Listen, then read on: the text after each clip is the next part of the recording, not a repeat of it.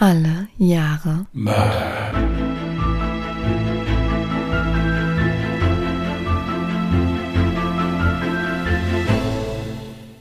Herzlich willkommen zu Alle Jahre Mörder, der True Crime Podcast mit Christian, hallo. Und Jasmin. Hallo.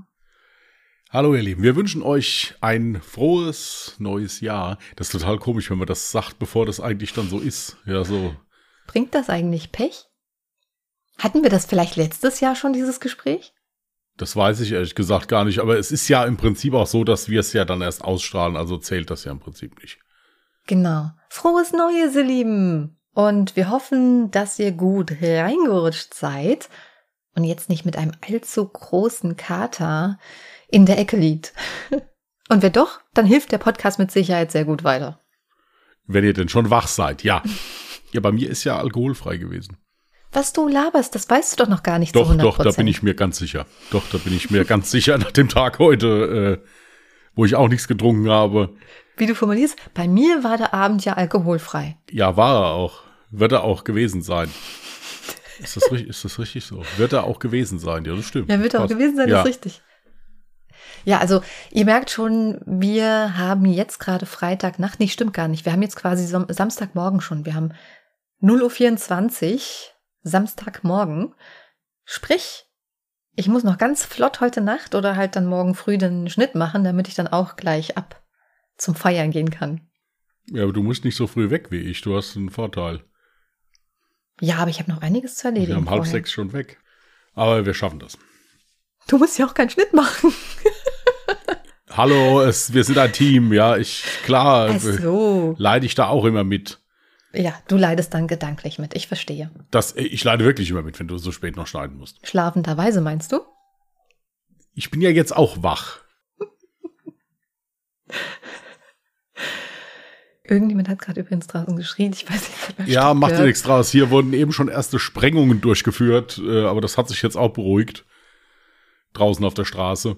Vor allem andere benutzen so Feuerwerk und du einfach direkt Sprengung. Ja, also ich muss sagen, dass, also da waren zwei Böller dabei, das war schon heftig, muss ich wirklich sagen. Also ich weiß nicht, ob die wirklich so EU-konform hergestellt wurden, bin ich mir nicht ja, so sicher. EU vielleicht schon, aber nicht deutschlandkonform. Ja, oder so. Also das war schon heftig. Hm. Ja, die Dinger kenne ich. Die habe ich auch in meiner Nachbarschaft ganz gerne mal. Obwohl dieses Jahr ist es bei mir jetzt, da wo ich wohne, recht ruhig. Ja, das ist abends meistens immer mal so zwei Stunden oder so, wo dann halt mal so ein bisschen was passiert. Gestern Abend auch schon. Aber jetzt ist recht ruhig. Wollen wir hoffen, dass so bleibt. Die Leute wollen ja auch schlafen. Also insofern. Und morgen ist ja dann sowieso angesagt. Morgen ist für die Leute Arbeit angesagt. Dann haben wir nämlich Montag. So, und jetzt hört einfach jemand so random am Mittwoch den Podcast und denkt sich so, was labern die? Ach so, ja, stimmt. Wir nehmen ja, ja, so an Silvester halt. Na gut, ihr Lieben, ich würde sagen, ich äh, beginne gleich mal mit meinem Fall. Mach das. Und ich äh, setze mich hier hin und lausche wie immer ergriffen. Dann zunächst eine Triggerwarnung. Mein heutiger Fall beinhaltet unter anderem suizidale Gedanken. Die 16-jährige Betty Williams ist ein hübsches, aber eher unauffälliges Mädchen mit sandblonden Haar, das sie bis zur Schulter reicht und großen, ausdrucksstarken blauen Augen. Sie lebt in einem kleinen alten Fachwerkhaus westlich von Odessa und ist die älteste von insgesamt vier Kindern. Ihr Vater John ist gelernter Zimmermann, hat jedoch Probleme damit, eine feste Anstellung zu finden. Ihre Mutter Mary arbeitet in einem Einzelhandelsunternehmen, damit die Familie irgendwie über die Runden kommt. Ihr Vater ist strenger Baptist und versucht Betty als gehorsame Tochter zu erziehen. Er predigt ihr immer wieder über Sünde und ewige Verdammnis. Doch das scheint sie wenig zu interessieren. Sie hat ihren eigenen Kopf und verachtet Konformität. Sie hält sich für intelligenter als ihre Mitmenschen und schreibt ihre Meinung zu allem von Jungs bis hin zu Religion oder Rassismus in Dutzenden von Briefen und Notizen nieder, die sie dann in der Schule verteilt. Außerdem liebt sie es aufzufallen und gegen den Strom zu schwimmen. Sie fiel in Vergangenheit gerne mal mit komplett schwarzer Kleidung und weißem Lippenstift auf oder trägt immer mal wieder weiße Shirts ohne ein BH darunter. Diese Art kommt bei vielen ihrer Mitschüler nicht so gut an. Sie gilt eher als Sonderling. Doch Betty stört sich nicht daran. Einer Freundin sagt sie, Die meisten Leute verstehen mich nicht. Es gibt Leute, die gerne mit mir befreundet wären, aber meistens sind sie entweder zu unwissend, um zu verstehen, warum ich so bin, wie ich bin, und bieten meinem Geist daher keine Herausforderung, oder sie haben nicht den Verstand, der dem Meinung entspricht. Betty träumt davon, eines Tages Schauspielerin zu werden. Schließlich liebt sie den Nervenkitzel des Rampenlichts und ist dazu auch noch sehr begabt. Sie bekam bereits etliche begehrte Rollen in Theaterstücken ihrer Schule. Doch egal wie sehr sie davon träumt, weiß sie ganz genau, dass ihre Familie sich das College, was sie unbedingt besuchen möchte, um ihren Traum näher zu kommen, niemals leisten kann. Auch ihr Teilzeitjob im Woolworth kann ihr nicht dabei helfen, das nötige Kleingeld zusammenzubekommen, um dem tristen Leben zu entkommen. Ihr Plan ist es stattdessen, nach dem Highschool-Abschluss weiterhin zu Hause zu wohnen und das Odessa College zu besuchen, das nur ein paar Straßen weiter liegt. Nachts, wenn ihre Eltern schlafen, schleicht sich Betty gerne heimlich aus dem Haus und geht zum Tommy's Drive-In, einem beliebten Treffpunkt für Jugendliche, die sich dort nicht nur zum Unterhalten, sondern auch gerne mal für ein Techtelmechtel treffen. Betty flirtet gerne mit jungen Männern und ist dabei stets selbstbewusst und alles andere als prüde. Dass Mädchen ohne einen festen Freund sowas nicht tun sollten und schnell als ausgestoßen angesehen wird, sollte sie sich nicht an den Verhaltenskodex halten, interessiert sie nicht. Ihr Vater würde ihr sicher auch die Hölle heiß machen, wenn er wüsste, dass sie auch schon intim mit Jungs wird. Bei einem dieser Abenden kommt sie im Sommer 1960 auch dem 17-jährigen Mac Herring näher. Mac ist Footballspieler der Odessa High School und ein Jahrgang über ihr. Er wirkt eher ruhig und in sich gekehrt. Doch genau das mag Betty so sehr an ihm. Ebenso die Tatsache, dass er groß und gut aussehend ist und sein tiefschwarzes Haar sein nachdenkliches Gesicht umrahmt. Als ältester Sohn einer Hausfrau und eines Veteranen des Zweiten Weltkriegs, der ein Elektrogeschäft besitzt, wächst Mac in einem gutbürgerlichen Viertel auf. In seiner Freizeit geht er auf der Jagdpacht seines Vaters gerne jagen und erlegt mit seiner 22er am liebsten Tauben oder Wachteln. Betty glaubt in ihm einen verwandten Geist zu erkennen, da er sensibler zu sein scheint als alle anderen Jungen. Außerdem gefällt ihr, dass er etwas Einsames und Romantisches an sich hat. Und er hört ihr wirklich zu. Bei den meisten Menschen in ihrem Alter ist dies nicht der Fall. Von ihm fühlt sie sich zum ersten Mal verstanden. Obwohl die beiden sich regelmäßig treffen und mittlerweile eine sehr schöne Beziehung führen, gibt es eine Sache, die Betty sehr unglücklich macht. Mac scheint seine Beziehung mit Betty nicht öffentlich machen zu wollen. Er achtet immer darauf, die Zeit, die sie miteinander verbringen, diskret zu gestalten. Er nimmt sie nie mit zu irgendwelchen Partys und seinen Eltern hat er sie auch noch nicht vorgestellt. Weil Betty immer unglücklicher darüber wird und mittlerweile auch in ihrem Stolz gekränkt ist, trifft sie im Herbst 1960 eine fatale Entscheidung. Sie will sich bei Mac rächen und ihn eifersüchtig machen. Vielleicht würde er dann endlich erkennen, was er an ihr hat und zu ihr stehen. Sie beginnt also eines Abends mit einem seiner besten Freunde, einem beliebten Footballspieler, der zum attraktivsten Mann seiner Klasse gewählt wurde, rumzumachen. Doch das geht nach hinten los. Mac ist wütend, als er davon erfährt und beendet sofort die Beziehung. Es dauert auch nicht lange, bis er Becky mit der hübschen rothaarigen Emmy Kay ersetzt. Anders als zuvor lebt er diese Beziehung in der Öffentlichkeit aus. Betty fühlt sich zerrissen und gedemütigt und schreibt einem Freund, ich fühle mich so einsam und verlassen, dass es mir egal ist, was jetzt oder jemals passiert. Das ist die reine Hölle. Auch Mac schreibt sie einen letzten Brief mit den Zeilen Mac, ich schätze, du hast erreicht, was du wolltest. Du hast mir mehr wehgetan, als du es dir vorstellen kannst. Als du mir heute Morgen den Zettel in die Hand gedrückt hast, hast du praktisch den Lauf meines Lebens verändert. Ich weiß nicht, was ich erwartet hatte, was auf dem Zettel stehen könnte, aber damit habe ich nicht gerechnet. Ich werde keine Zeit damit verschwenden zu sagen, dass ich es nicht verdient habe, denn ich schätze, das habe ich. Ich bin noch nie in meinem Leben so verletzt worden, und ich glaube, deine Nachricht war der Ruck, den ich brauchte, um wieder auf den rechten Weg zu kommen. Ich weiß, dass ich viele Dinge getan habe, die schlecht und billig waren, aber ich schwöre vor Gott, dass ich sie nicht so gemeint habe. Ich wollte nur angeben. Ich weiß, dass es bei dir viel zu spät ist, Mac, aber ich schwöre, dass kein anderer Junge die Chance bekommen wird, das zu sagen, was du zu mir gesagt hast. Du hast mir klargemacht, dass ich nicht so klug und kultiviert war, wie ich dachte, sondern nur billig, hässlich und hurenhaft. Verzeih mir, dass ich diesen letzten Brief geschrieben habe und danke, dass du ihn gelesen hast. Ich werde dich nicht wieder belästigen und Mac, ich habe die guten Zeiten, die wir hatten, nicht vergessen. Ich habe es wirklich genossen, dich zu kennen und es tut mir furchtbar leid, dass es auf diese Weise enden musste. Viel Glück mit deiner neuen festen Freundin. Ich hoffe, sie ist die beste. Betty. PS, wenn du an mich denkst, dann versuch an die guten Zeiten, die wir hatten, zu denken und nicht an das hier. Betty hat allerdings nicht nur mit dem Trennungsschmerz zu kämpfen. Auch bei ihrer anderen Leidenschaft im Schauspiel läuft es nicht gut. Ihr neuer Theaterlehrer hält nicht viel von ihr und so bekommt sie dem nächsten Schuljahr nicht eine einzige Hauptrolle zugewiesen, während Meg einer der begehrten Hauptrollen ihres Lieblingsstücks zugewiesen bekommt. Das ist für Becky wie ein Schlag ins Gesicht. Sie wird immer deprimierter und vertraut ihrem Cousin an, dass sie sterben wolle, wenn sie nicht mit Meg zusammen sein könne. Er ist der eine, und ohne ihn wäre das Leben nicht lebenswert. Doch ihr Cousin hält dies nur für normales Gerede nach einer unschönen Trennung. In dem Alter sind solch überzogene Emotionen schließlich völlig normal. Es kommt für Betty jedoch noch schlimmer. Irgendwann durchwühlt ihr Vater ihre Kommode, um Beweise für ihren Ungehorsam zu finden. Dies findet er schließlich in ihrem Tagebuch, in dem sie ihre Erfahrungen mit Jungen beschreibt. Sie versucht ihren Vater zwar noch davon zu überzeugen, dass sie sich geändert hätte, doch dieser glaubt ihr nicht. Von nun an überwacht ihr Vater sie auf Schritt und Tritt und die Situation zu Hause verschlechtert sich immer mehr. Betty fällt nun in ein tiefes schwarzes Loch. Zu Hause fühlt sie sich nicht wohl, Sie trauert immer noch ihrer großen Liebe nach und beim Theater läuft es auch nicht gut. Sie äußert nun immer wieder Freunden gegenüber, dass sie tot besser dran wäre und dass der Himmel ein schöner Ort sein müsse.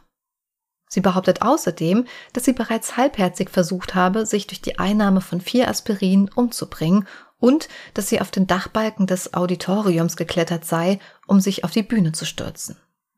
In letzter Sekunde habe ihr aber der Mut gefehlt. Doch niemand scheint ihre Äußerungen ernst zu nehmen. Die meisten reagieren darauf mit Augenrollen und halten diese Aussagen für typische Theatralik, die Betty gerne mal an den Tag legt. Selbst als sie einige Mitschüler fragt, ob sie bereit wären, es für sie zu tun, nimmt sie keine ernst. Ganz im Gegenteil. Die meisten halten es für einen dummen Scherz. Ein Mitschüler antwortet darauf sarkastisch, ich berechne meine Dienste und nennt ihr einen unvorstellbar hohen Preis. Andere vermuten, dass sie all das nur sagt, um Macs Aufmerksamkeit zu bekommen. Irgendwann fragte sogar Mac, ob er bereit wäre, sie zu töten. Sie würde sich die Waffe an den Kopf halten und er müsse nur noch abdrücken. Mac lacht nur über die absurde Bitte. Dass es sich bei der Bitte um keinen schlechten Scherz handeln sollte, erfährt er, als Betty ihm am 20. März 1961 einen Brief zukommen lässt, in dem steht, ich möchte, dass jeder weiß, dass das, was ich jetzt tun werde, in keiner Weise jemand anderen belastet. Ich schreibe diese Zeilen, um sicherzustellen, dass niemand anderes als ich die Schuld trägt. Ich habe depressive Probleme, die größtenteils mich selbst betreffen. Ich führe einen Krieg in mir selbst, einen Krieg, um mein wahres Ich zu finden, und ich fürchte, dass ich die Schlacht verliere. Anstatt meine Niederlage einzugestehen, werde ich mich schnell ins Niemandsland des Todes zurückziehen. Da ich nur den Willen, aber nicht die nötige Stärke habe, hat ein Freund, der sieht, wie groß meine Qualen sind, gnädigerweise zugestimmt, sich um die Einzelheiten zu kümmern. Sein Name ist Mac Herring, und ich bete, dass er für das, was er mir zuliebe tut, nicht leiden muss. Ich nehme alle Schuld auf mich, denn sie liegt bei mir allein. Betty Williams Zwei Tage später, am 22. März 1961, erhält die Polizei von Odessa einen verzweifelten Anruf von Mary Williams, die ihre Tochter vermisst meldet. Bettys Freunde werden nach und nach in das Büro des Schuldirektors gerufen und von Polizeibeamten befragt. Neil, ein beliebter Schüler, der Betty am Abend zuvor von der Theaterprobe nach Hause gebracht hatte, gibt den Ermittlern einen wichtigen Hinweis. Als er Betty um 22 Uhr abgesetzt habe, habe sie ihm vorgeschlagen, in einer halben Stunde zurückzukommen und sie in der Gasse hinter ihrem Haus zu treffen. Wie versprochen, schlich Betty um 22.30 Uhr durch die Hintertür und stieg in sein Auto. Die beiden Teenager hatten eine Weile in der Gasse geparkt, bis sie plötzlich einen Scheinwerfer auf sich zukommen sahen. Betty erkannte das sich nähernde Auto sofort als das von Mac. Oh mein Gott, ich hätte nicht gedacht, dass er kommt, hatte sie gesagt. Neil war sich sicher, dass Betty nur einen Scherz gemacht hatte, als sie früher am Abend erwähnte, dass Mac versprochen hatte, sie zu töten. So sicher, dass er nicht versuchte, sie aufzuhalten, als sie in Macs Jeep einstieg. Beim Verabschieden sagte sie noch, ich muss es darauf ankommen lassen, auch wenn er mich umbringt. Nach dieser beunruhigenden Aussage wird sofort Mac Herring befragt. Dieser erzählt dem Beamten, dass er Betty um Mitternacht vor dem Haus ihrer Eltern abgesetzt hätte und sie seitdem nicht mehr gesehen habe. Doch der Beamte bleibt misstrauisch und fragt darum genauer nach. Haben Sie Betty an der Vordertür oder an der Hintertür abgesetzt? An der Vordertür. Und nein, ich habe nicht gewartet, um mich zu vergewissern, dass sie sicher ins Haus gekommen ist, antwortet Mac. Diese Antwort kommt dem Ermittler seltsam vor. Schließlich weiß er, dass Betty Bett fertig gekleidet war, als sie sich nochmal aus dem Haus geschlichen hatte. Laut Neil hatte sie nur einen blassrosa kurzen Schlafanzug und einen blau-weiß gestreiften Pullover getragen. Nicht die Art von Kleidung, in der ein Junge ein Mädchen um Mitternacht auf der Veranda stehen lassen würde. Der Beamte war sich auch sicher, dass Betty nicht durch die Vordertür zurück ins Haus schleichen würde. Mac wird zur weiteren Befragung auf die Polizeiwache gebracht. 45 Minuten später bricht er schließlich zusammen. Betty habe ihn angefleht, sie zu töten. Er habe nur ihren Wunsch erfüllt. Er behauptet, die Tat mit einer Schrotflinte Kaliber 12 begangen zu haben, die Betty selbst ausgesucht hatte. Anschließend führt er die Ermittler zum Jagdrevier seines Vaters, 42 Kilometer nordwestlich der Stadt. Er führt sie einen steilen Abhang hinunter zu einem Wasserteich. Neben dem Teich sind Blutspritzer zu sehen.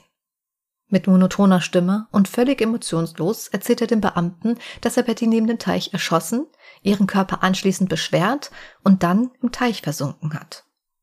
Da die Beamten nicht wissen, wo genau sich die Leiche in dem großen Teich befindet, bitten sie Meg, die Leiche rauszuholen.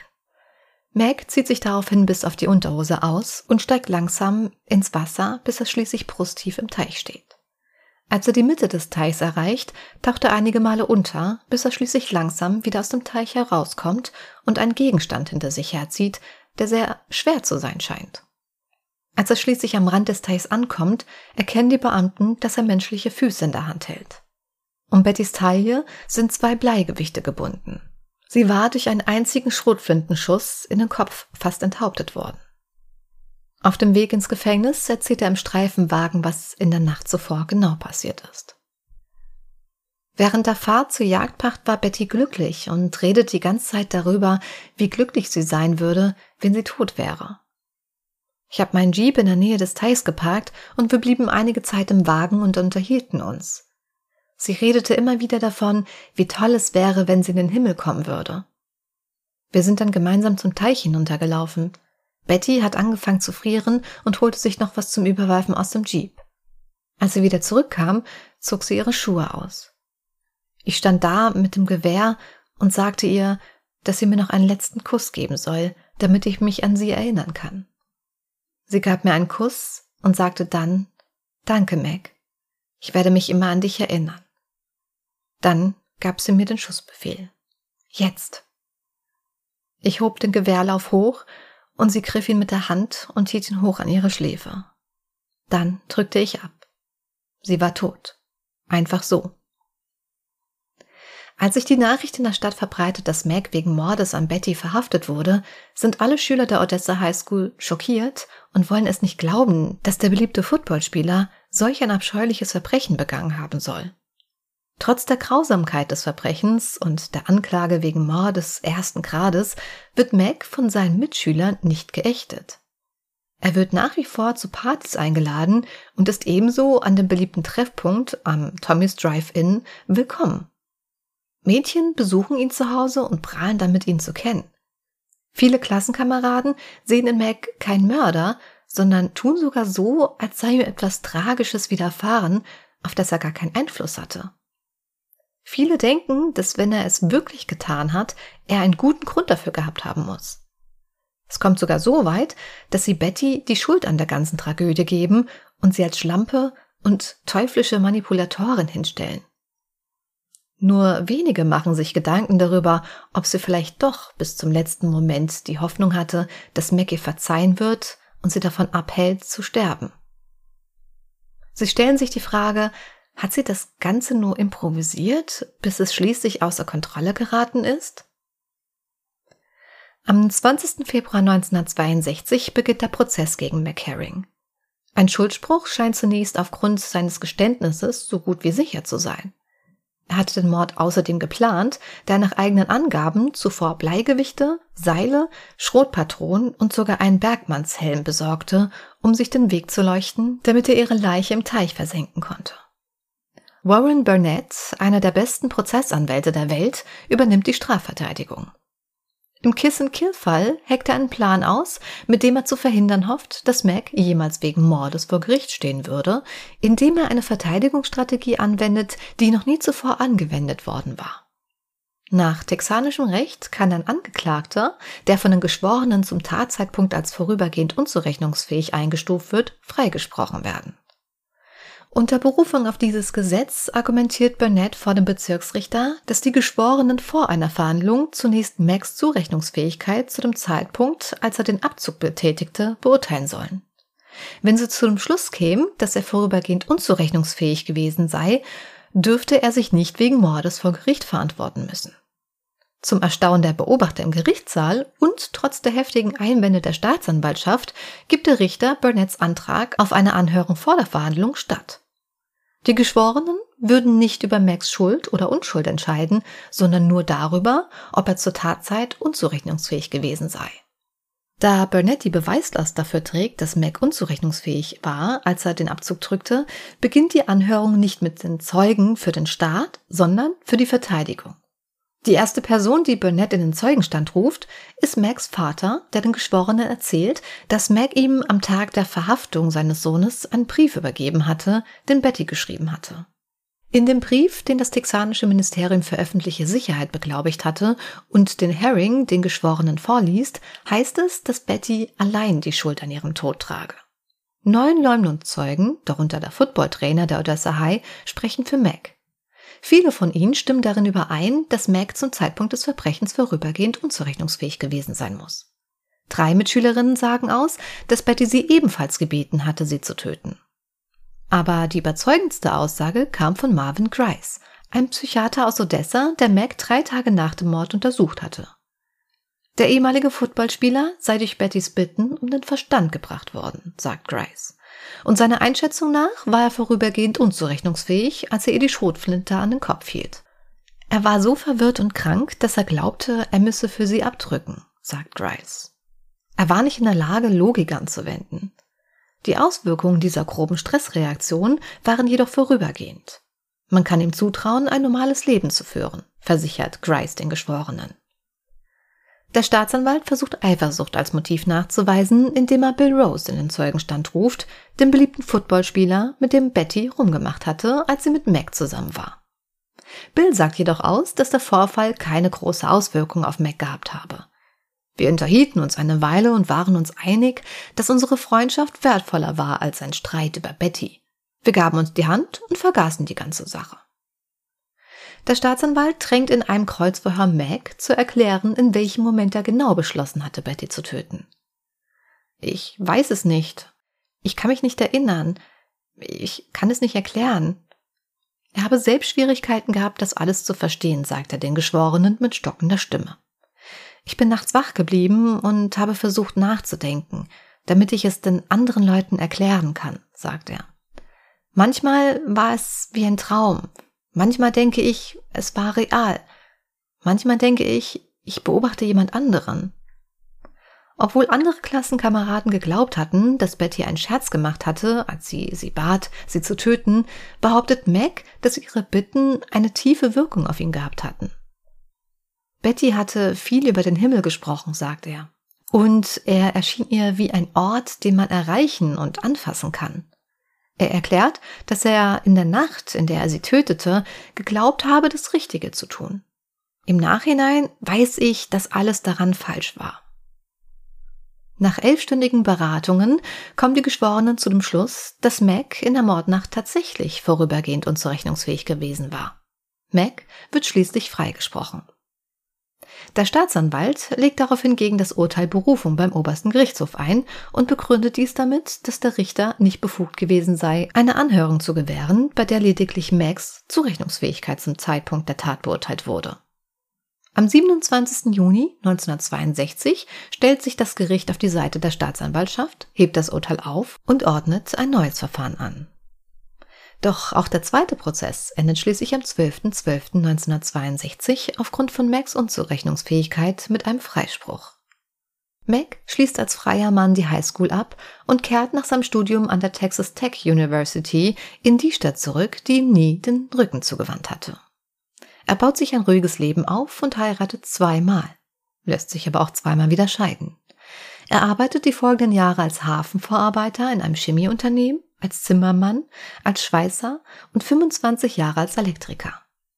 Er stirbt am 5. Januar 2019 im Alter von 75 Jahren.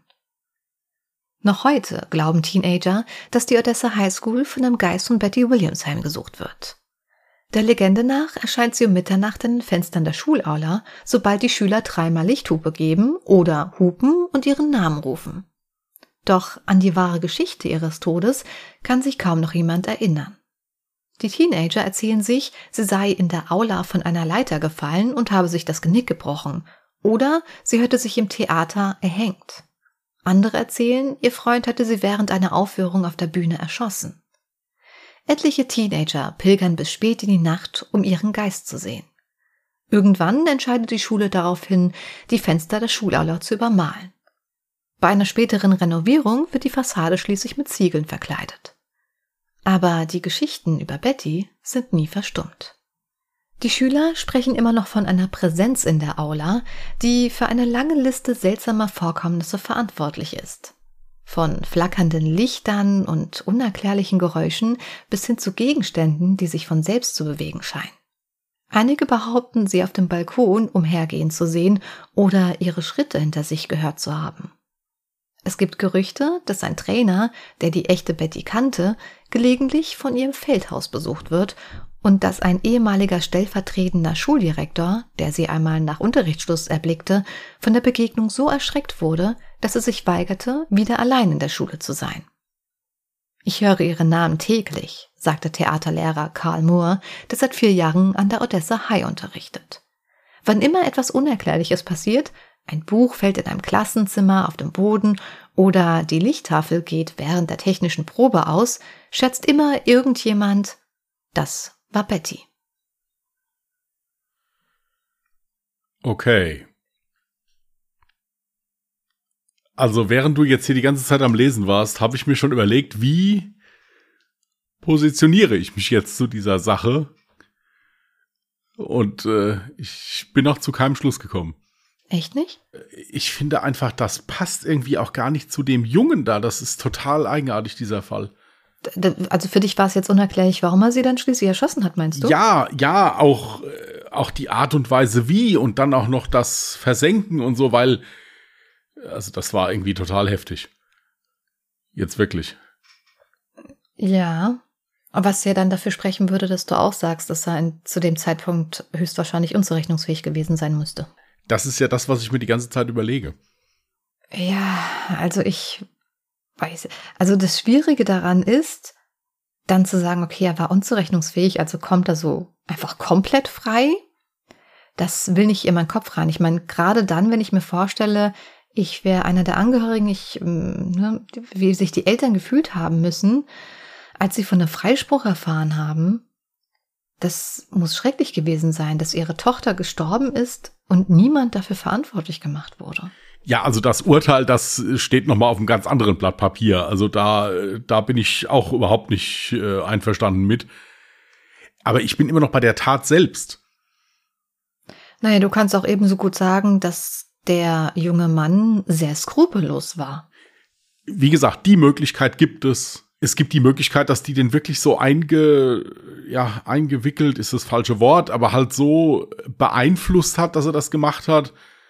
Das ist das erste Mal, dass ich bei einem Fall wirklich jetzt sagen kann, okay, ich meine, es ist ja alles geklärt, also die Schuld ist geklärt, es gibt einen Täter, ja, äh, ist alles okay. Und trotzdem ist das so surreal. Die sprechen sich da abends ab, er holt sie ab, beide fahren dann da in den, in den Jagdrevier vom Vater und er erschießt sie dann. Also ich bin da etwas anderer Meinung als du, weil ich der Meinung bin, Mac hätte eigentlich wissen müssen, wie es Betty ging mit der Trennung, dass sie damit gar nicht umgehen konnte, dass sie in so ein großes schwarzes Loch gefallen ist. Jeder andere Mensch hätte darauf reagiert mit, ja, okay, Trennung war scheiße, okay, aber komm mal klar auf dein Leben, ja, jetzt mal modern übersetzt. Da würde doch kein Mensch sagen, ja, okay, gut, äh, dann lass uns dann und dann treffen und ich erledige das Nein, für dich. Selbstverständlich nicht. Das Ding ist, ich glaube sogar, dass Betty tatsächlich eigentlich versucht hat zu pokern. Klar, natürlich war sie depressiv. Das möchte ich nicht leugnen. Sie war sehr depressiv und hatte vielleicht sogar suizidale Gedanken.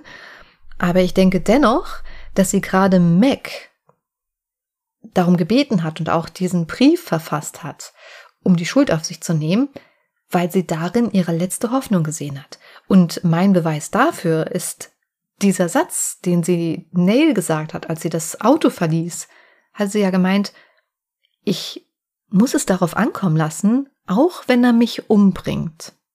Ich muss es darauf ankommen lassen. Das zeugt ja davon, dass sie wirklich so einen Funken Hoffnung hat, dass er bis zur letzten Sekunde die Waffe einfach fallen lässt und sagt, nein, also, ich könnte dich niemals töten, ja, so, ich liebe dich doch, weißt so, du, so, so richtig im Angesicht des Todes dann, ja, so, ja. Genau. Würde ja auch so ein bisschen zu ihrem, zu ihrem Wesen passen.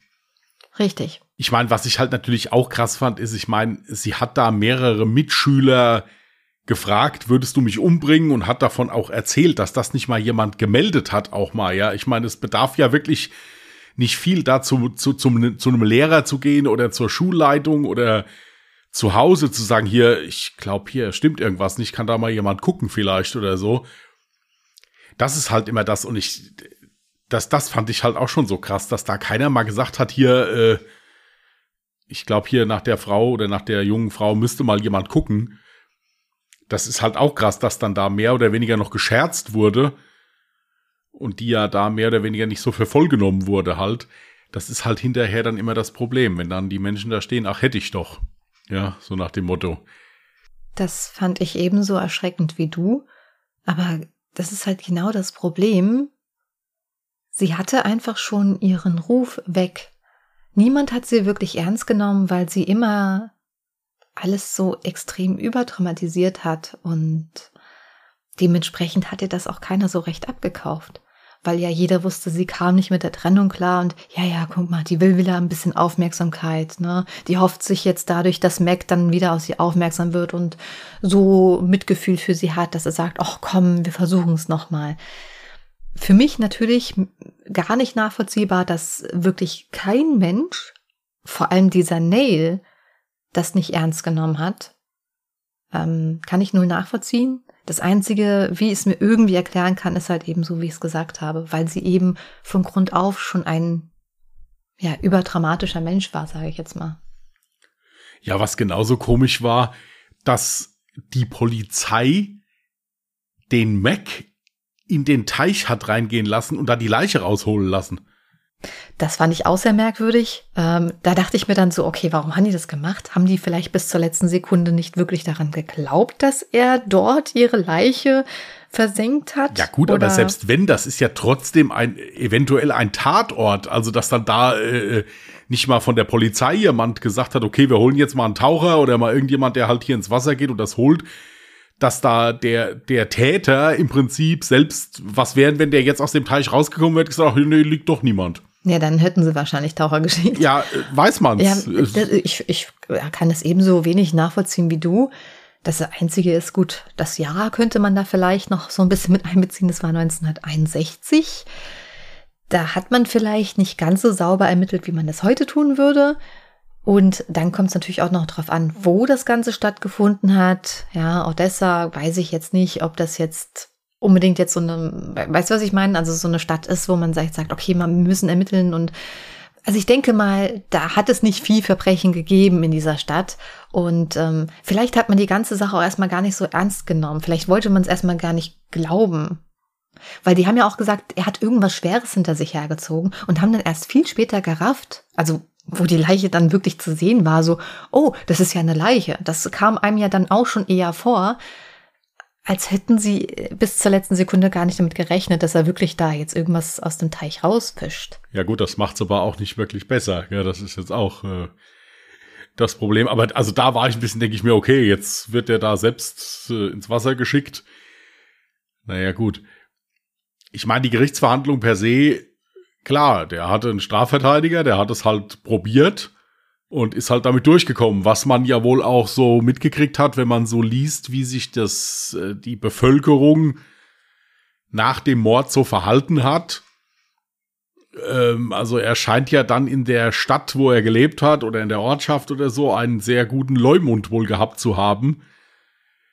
Äh, und die äh, Ermordete dann in dem Sinne wohl nicht so, denke ich mir, weil dass sich die, der Ort da nicht abwendet oder, oder zumindest, man muss, ich sage jetzt nicht, dass so Menschen dann da die Hölle auf Erden haben müssen in dem Ort, aber dass da trotzdem eine klare Distanzierung zu dieser Tat erfolgt. Dass man also sagt, also das, das kannst du doch nicht machen, ja, oder ich, ich finde das ganz grausam. Oder so, das ist halt auch ein bisschen verwunderlich gewesen. Das fand ich auch ganz schrecklich. Es ist, also so vieles war in einem Fall so gar nicht nachvollziehbar, wie sich Menschen verhalten haben. Und das ist eben genau wieder so eine Sache. Ich kann mir nicht vorstellen, wie, also ganz klar, ohne Zweifel, ein Mörder vor dir steht und du sagst, na ist egal, komm, lass weiter Party machen und ist doch nichts passiert. Ich bin mir ziemlich sicher, dass das Opfer die Schuld daran trägt. Wie kann man nur? Ja, das ist mir halt, wie gesagt, ist mir halt, wie gesagt, jetzt auch so ein bisschen sauer aufgestoßen, dass ich also gesagt habe, okay, gut, jetzt, ja, gut, hast die halt erschossen jetzt, ja, gut, ja, wird ja geklärt alles. Äh, machen wir halt mal weiter wie gehabt. So nach dem Motto, das fand ich jetzt auch ein bisschen, ein bisschen komisch. Das erinnert mich an so einen Fall, ich glaube, der war sogar aus Deutschland, wo mehr oder weniger so ein ganzer Ort einen Mord vertuscht hat also das so, in etwa kam mir das ein bisschen vor, ja, so, so wie, ja, gut, die war ja eh nicht ganz dicht. So nach dem Motto, um das jetzt mal ganz provokativ zu sagen, ist jetzt halt so. Also das fand ich auch ziemlich krass, muss ich sagen. Ja, heftiger Fall. Also ich kannte nicht, wie gesagt, wirklich heftig.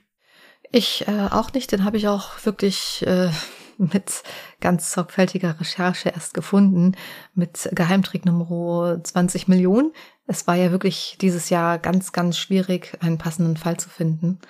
Und ja, ich fand den halt sehr interessant, vor allem, weil mich das mit ja, der Geistergeschichte so ein bisschen direkt gepackt hat zu Anfang, dass halt wirklich bis heute noch so diese Geschichte äh, im Umlauf ist zu Betty Williams und fand, fand ich ziemlich spannend.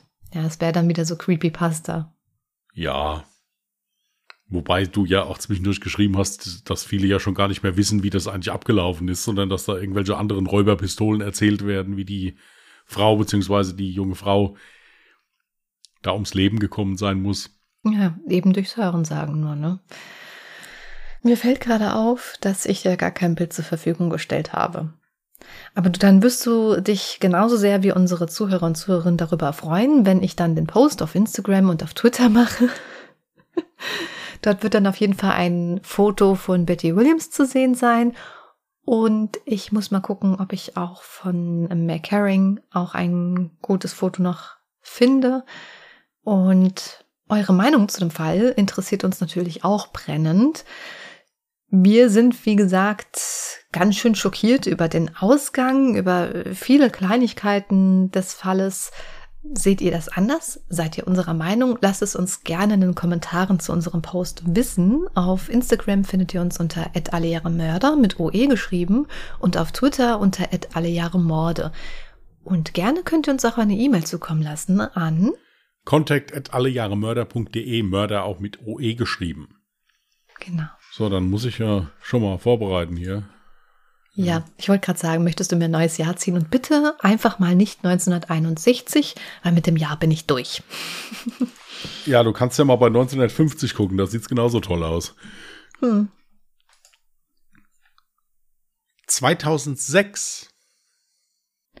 Hatte ich bislang einmal, aber werde ich doch hoffentlich noch was Gutes finden können. Gut, dann notieren wir das mal.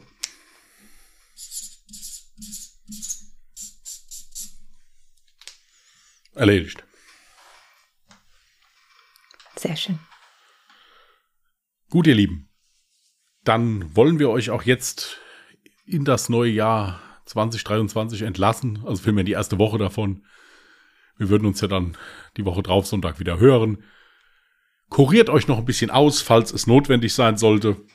Nach der Silvesterfeier. Ansonsten habt einen entspannten Sonntag noch und einen guten Wochenstart.